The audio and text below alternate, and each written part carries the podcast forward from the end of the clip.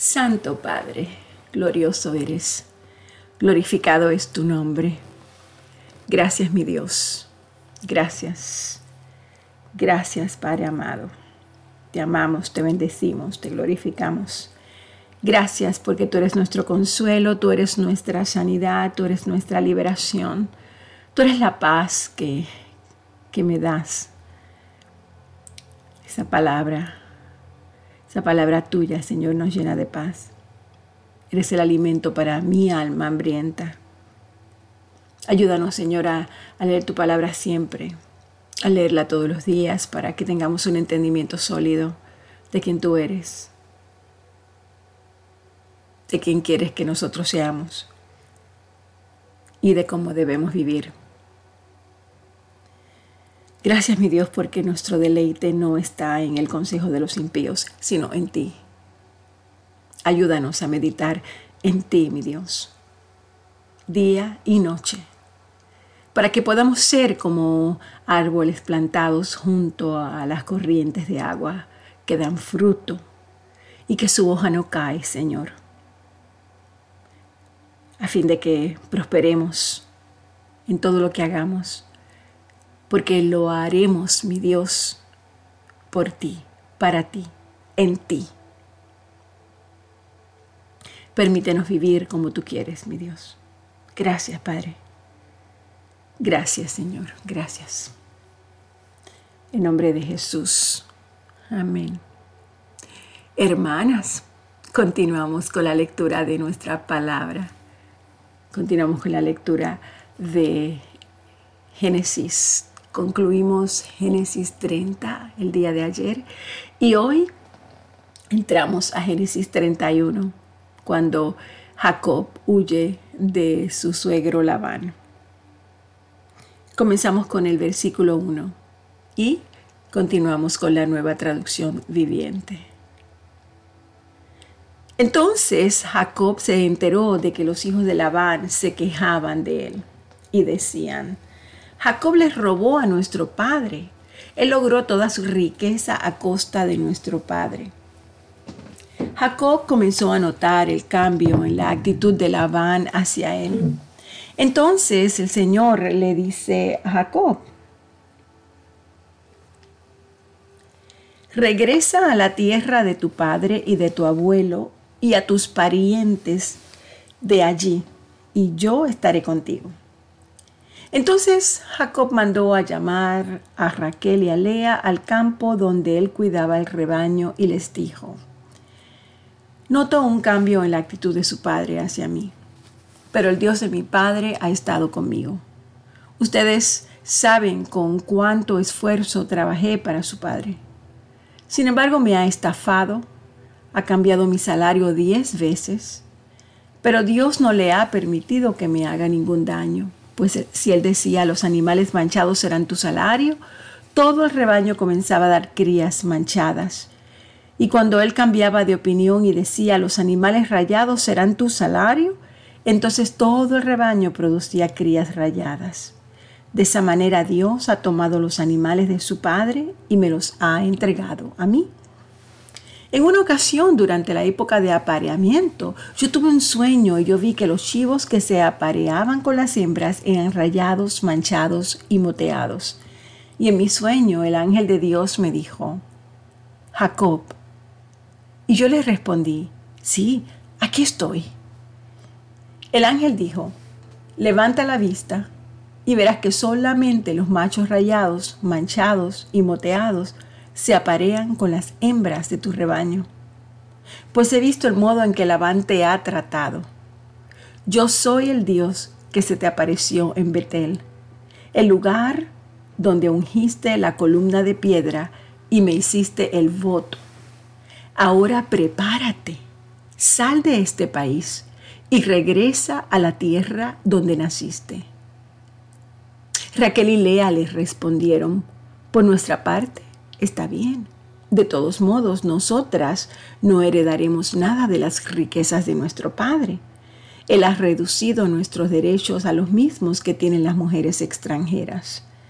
Y después de habernos vendido, derrochó el dinero que tú le pagaste por nosotras. toda la riqueza que Dios le ha quitado a nuestro Padre, te la ha dado a ti y nos pertenece legalmente a nosotras y a nuestros hijos. Así que adelante, haz todo lo que Dios te ha dicho que hagas.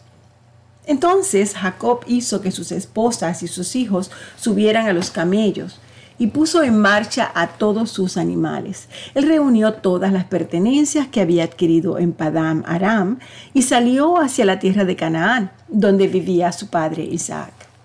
En el momento de partir, Labán estaba lejos esquilando sus ovejas. Así que Raquel robó los ídolos de familia de su padre y los llevó consigo. Jacob fue más listo que Labán el arameo, porque salieron en secreto y nunca le dijeron que se iban. De ese modo Jacob se llevó todas sus pertenencias y cruzó al río Eufrates, en dirección a la zona montañosa de Galaad. Tres días después le avisaron a Labán que Jacob había huido. Entonces él reunió a un grupo de sus parientes y emprendió la búsqueda. Alcanzó a Jacob siete días después en la zona montañosa de Galaad. Pero la noche anterior Dios se le había aparecido a Labán, el arameo, en un sueño y le había dicho, te advierto que dejes en paz a Jacob. Labán alcanzó a Jacob, quien acampaba en la zona montañosa de Galaad, y armó su campamento no muy lejos del campamento de Jacob. ¿Qué pretendes engañándome de esa manera? le dice Labán. ¿Cómo te atreves a llevarte a mis hijas como si fueran prisioneras de guerra? ¿Por qué huiste en secreto? ¿Por qué me engañaste? ¿Y por qué no me dijiste que querías marcharte? Yo te habría hecho una fiesta de despedida con cánticos y música al son de panderetas y arpas. ¿Por qué no me dejaste besar a mis hijas y a mis nietos y despedirme de ellos? Has actuado como un necio.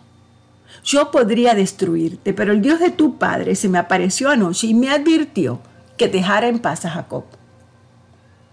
Puedo entender que sientas que debes irte y, y, anhelas intensamente la casa de tu padre, pero ¿por qué robaste mis dioses? Me apresuré a irme porque tuve miedo, contestó Jacob. Pensé que me quitarías a tus hijas a la fuerza. Ahora, en cuanto a tus dioses, si tú puedes encontrarlos, que muera la persona que los haya tomado.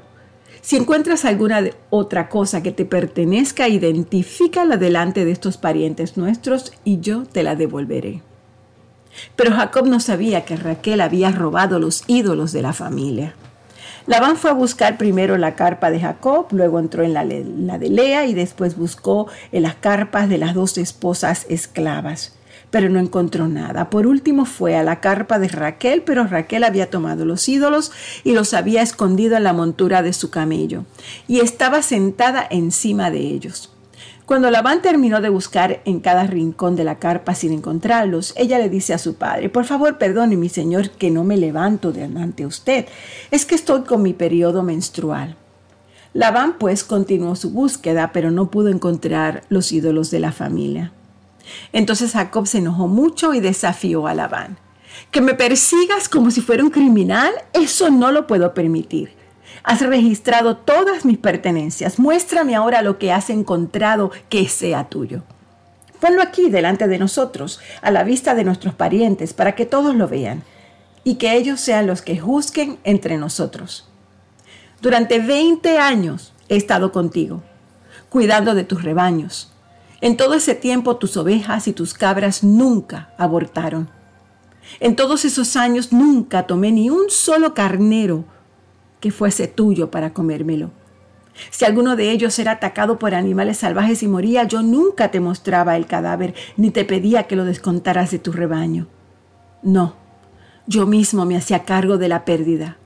Tú me hacías pagar por cada animal robado, ya fuera a plena luz del día o en la oscuridad de la noche. Yo trabajé para ti bajo el calor sofocante del día y en el frío de la noche, sin dormir. Sí, y durante 20 años trabajé como un esclavo en tu casa. Trabajé 14 años para ganarme a tus dos hijas y después seis años más por tu rebaño. Y cambiaste mi salario diez veces. En realidad, si el Dios de mi padre no hubiera estado de mi parte, el Dios de Abraham y el temible Dios de Isaac, tú me habrías despedido con las manos vacías. Pero Dios ha visto tu abuso y mi arduo trabajo. Por eso se te apareció anoche y te reprendió. Entonces Labán respondió a Jacob, esas mujeres son mis hijas, esos niños son mis nietos, y esos rebaños son mis rebaños. De hecho, todo lo que tú ves es mío. Pero ¿qué puedo hacer ahora respecto a mis hijas y a mis nietos? Así que hagamos un pacto tú y yo. Y ese pacto será un testimonio de nuestro compromiso. Entonces Jacob tomó una piedra y la erigió como columna conmemorativa y dijo a los miembros de su familia, recojan alguna piedra.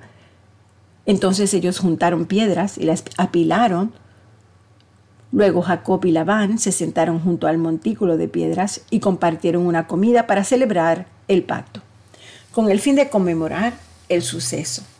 Labán tomó aquel lugar, Labán llamó a aquel lugar Hegar Saaduta, que significa montículo del testimonio arameo. Y Jacob lo llamó Galaad, que significa montículo del testimonio en hebreo. Entonces Labán declaró este montículo de piedra quedará como testimonio para recordarnos el pacto que hemos hecho hoy. Repito, este montículo de piedra quedará como testimonio para recordarnos el pacto que hemos hecho hoy. Esto explica por qué ese lugar fue llamado Galaad, montículo del testimonio. Pero también se le llamó Mizpa, que significa torre de vigilancia.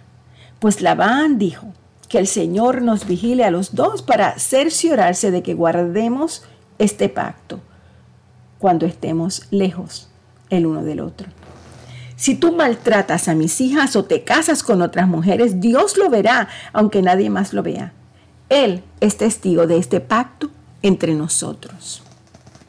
Mira este montículo de piedra, continuó Labán, y mira esta columna conmemorativa que he levantado entre nosotros están entre tú y yo, como testigos de nuestros votos.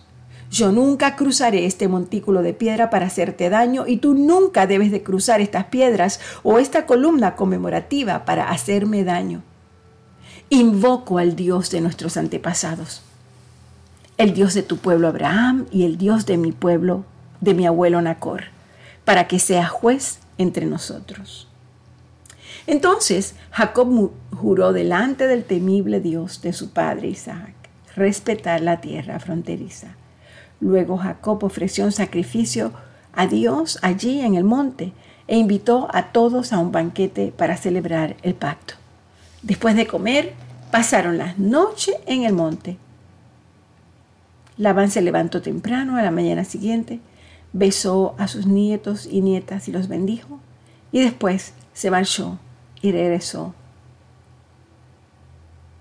a su tienda. Padre, gracias por esta palabra. Te honramos y te bendecimos, Señor. Qué palabra más profunda.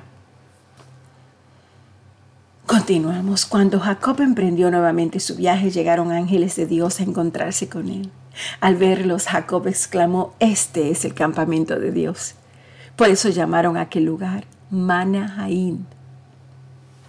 Entonces Jacob mensajero envió mensajeros por delante a su hermano Esaú, quien vivía en la región de Seir, en la tierra de Edom, y les dijo, den este mensaje a mi señor Esaú.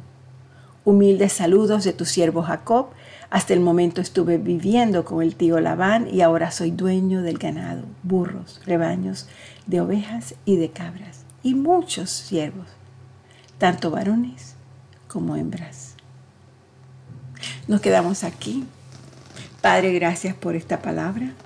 Gracias Señor por todas las misericordias que traes a nuestra vida. Gracias, bendito Dios, bendito Padre amado son innumerables las veces que nosotros hemos ido a la iglesia, hemos cantado cantos de adoración, de alabanza, junto con los demás hermanos. Y mientras más liviano es el proceso,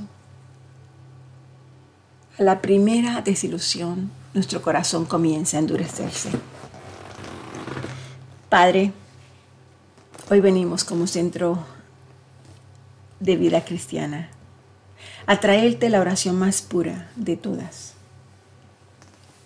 a comunicarte, Señor, cuánto te amamos y cuánto te necesitamos, a que nos enseñes a esperar por tus instrucciones. Yo te doy gracias por eso. La Biblia dice que Dios vive en la adoración de su pueblo, pero tú eres santo, tú que habitas entre las alabanzas de Israel, cuando la adoramos, su presencia llega a morar entre nosotros. Gracias, mi Dios. El mayor regalo que tenemos es tu presencia, Padre. Te invitamos, Espíritu Santo, para que hoy, en esta mañana, seamos totalmente tuyos, mi Dios.